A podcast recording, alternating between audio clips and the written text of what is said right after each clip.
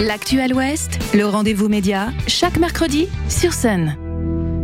On retrouve ce midi nos partenaires de la revue 303 pour la première fois cette saison d'ailleurs, la revue 303, revue trimestrielle culturelle des Pays de la Loire qui a sorti le mois dernier un nouveau numéro euh, consacré à l'art urbain et aux peintures murales dans l'espace public. Euh, vous avez contribué à ce numéro, Sarah Guilbault, bonjour. Bonjour. Vous êtes autrice donc et guide, euh, notamment à l'Office de tourisme de Nantes pour des visites autour du street art et du graffiti. Et vous signez euh, dans ce numéro un article euh, Plus de couleurs dans la ville, plus de couleurs du nom d'un collectif d'artistes créé en 2007, installé sur l'île de Nantes.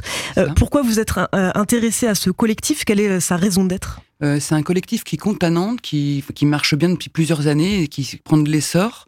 Euh, C'était intéressant de les mettre en avant et de rappeler qu'ils qui démocratisent l'art urbain à Nantes, qui valorisent les artistes, qui aident, qui soutiennent des projets, euh, qui font peindre des murs, qui donnent du matériel, qui valorisent vraiment euh, l'art euh, urbain à Nantes. Hum. Alors vous avez utilisé le mot démocratiser, il revient beaucoup dans l'article. Oui. Qu'est-ce que ça signifie démocratiser l'art urbain? C'est-à-dire qu'il manque beaucoup d'événements qui permettent de mettre en avant euh, le street art et le graffiti à Nantes. Euh, il y a eu notamment en 2012 Over the Wall, des artistes nantais qui étaient invités à peindre des murs et des stores dans la ville, donc c'était un gros événement. Euh, ils le font aussi à travers une biennale d'art urbain qui s'appelle Teenage Kicks, mmh. qui a eu lieu en 2015. Ils avaient repeint le maillet braisé. Euh, il y a eu d'autres sessions en 2017-2019, ça c'est un des événements importants. Et puis il y a le dispositif, le plan graphe repris par par plus de couleurs, murs libres. Oui. Qui consiste Qui consiste à donner des murs aux artistes. Actuellement, il y a une quinzaine de murs. Ils vont développer, aller dans les quartiers. Euh, au total, il y aura sans doute 26 murs en tout, euh, avec une aide matérielle, peinture, perche, nacelle, etc. Donc ça, c'est super important. Ça permet de mettre l'art urbain en avant dans la ville. Mmh.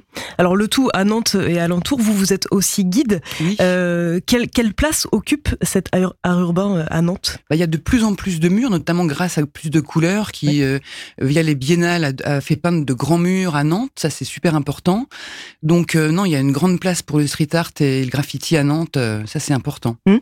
Alors euh, on, l'apprend aussi dans votre article pour le collectif qui accompagne des artistes dans leur démarche.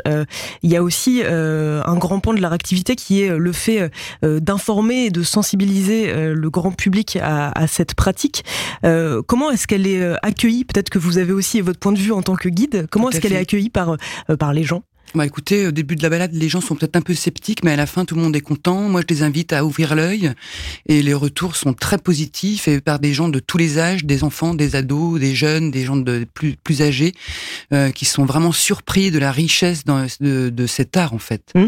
et de la diversité. Et ce, ce, scepticisme, il, a, il, il, est lié à quoi à la base? Bah, Les tags, depuis toujours, sont mal aimés. Donc moi, je fais une petite explication sur le tag qui est quand même essentiel dans la pratique du graffiti.